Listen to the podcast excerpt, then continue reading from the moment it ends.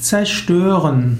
Zerstören heißt etwas sehr stark beschädigen, dass man es nicht mehr gebrauchen kann. Zerstören kann heißen etwas gewaltsam und mutwillig kaputt machen. Zerstören kann heißen zunichte machen. Es können auch Hoffnungen zerstört werden. Auch ein Erdbeben kann eine ganze Stadt zerstören oder auch eine Überschwemmung kann äh, ganze Landstriche zerstören.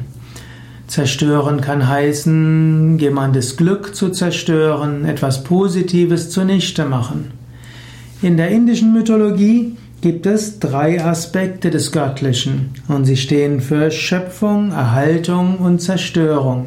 Brahma ist in diesem Kontext der Schöpfer, Vishnu der Erhalter, Shiva der Zerstörer.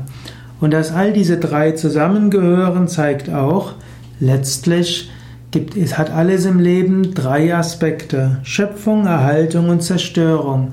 Alles gehört dazu. Angenommen, es würde alles immer nur wachsen, dann müsste das Universum sich immer mehr ausdehnen.